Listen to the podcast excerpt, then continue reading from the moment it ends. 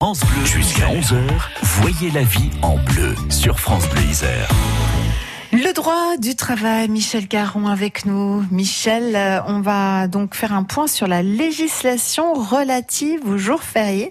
Et pour cela, Maître Laure Germain Fion sera bien utile. Évidemment, comme toujours. Alors, euh, c'est vrai qu'avec le mois de mai, Erika, les mois de mai qui arrivent, les jours fériés sont nombreux et l'employeur, eh bien, est-il obligé de nous les accorder? Quand les jours fériés sont proches d'un week-end, il y a possibilité de faire le pont. Est-il offert par l'employeur? Doit-on le récupérer? C'est ce que nous explique dans le détail Maître Laure Germain-Fion. Et pour commencer, elle nous apprend que contrairement à une idée reçue, les jours fériés ne sont pas chômés, sauf le seul jour férié euh, qui est chômé obligatoirement dans le Code du travail, ça veut dire que l'on ne doit pas travailler, à l'exception naturellement des services publics, des hôpitaux, etc. Dans la radio. Une continuité, ou alors les, les radios.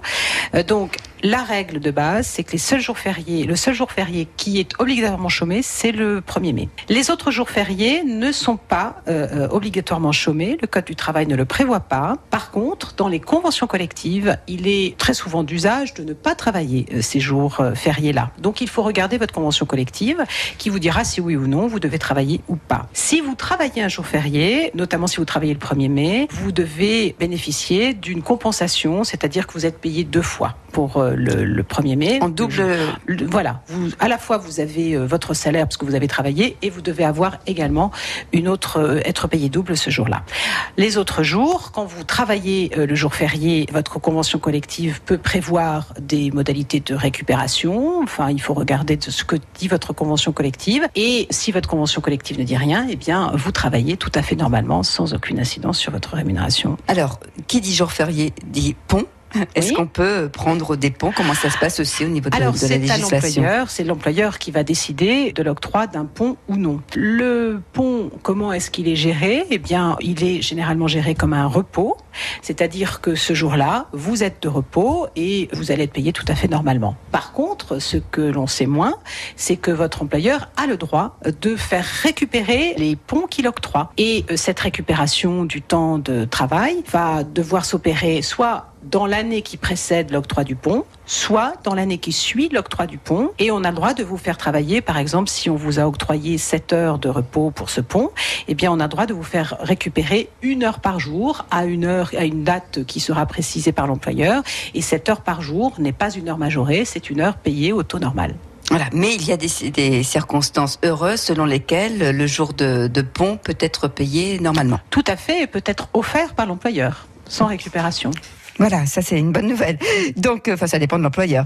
On retient donc que seul le 1er mai est un jour chômé, excepté certaines professions, la vie Rika, hein, les secteurs de l'hôtellerie, de la restauration, les cliniques, les hôpitaux, les transports publics et les médias, bien sûr, qui peuvent donc déroger à la loi. Sinon, on ne peut pas vous imposer de travailler le 1er, le 1er mai. Et si vous travaillez, eh bien, vous êtes payé double. Pour les autres jours fériés, eh bien, il faut voir ce que prévoit la convention collective. Et pour les ponts, c'est l'employeur qui décide. Oui, il peut vous offrir, donc on l'a vu, la journée, mais il peut aussi vous la faire récupérer. Cette récupération peut intervenir l'année qui précède ou l'année qui suit. Merci beaucoup Michel. Réécoutons la chronique sur francebleu.fr et puis euh, lundi, on va parler d'un tout autre thème. Oui, de logement. Quand on a décidé de quitter son logement, il y a des délais de préavis. On va voir ça dans le détail également avec euh, Émilie Donofrio de l'ADIL 38. Parfait. Restez là, on va se retrouver d'ici quelques minutes en cuisine avec euh, Riyad du restaurant Le Riyad et on va donc se retrouver au Maghreb pour euh, envisager quelques recettes fort sympathiques qui riment aussi avec le ramadan. Pas que, mais il y a des choses qu'on mange tout particulièrement à cette période-là. J'espère qu'il y a des cornes de gazelle. Elles sont, elles sont délicieuses, les cornes de gazelle. il n'y aura pas que ça d'ailleurs. Donc voilà, qu'on soit musulman ou pas, il y a des traditions et des bons petits plats qui vont avec. Et je pense que on sera ravis d'écouter vos bonnes recettes, vos souvenirs, vos questions. Et euh, je pense que comme d'habitude, ça sera un moment émouvant. En cuisine, donc d'ici euh, quelques minutes, on se retrouve tout de suite d'abord en musique avec Alain Bachung et Francis Cabrel. La vie en bleu avec Résidence Bien Vivre, logement adapté pour seniors. Visitez notre résidence au Jardin du Pressoir à Condrieu ou retrouvez-nous sur résidencebienvivre.fr. La vie en bleu à retrouver sur francebleu.fr.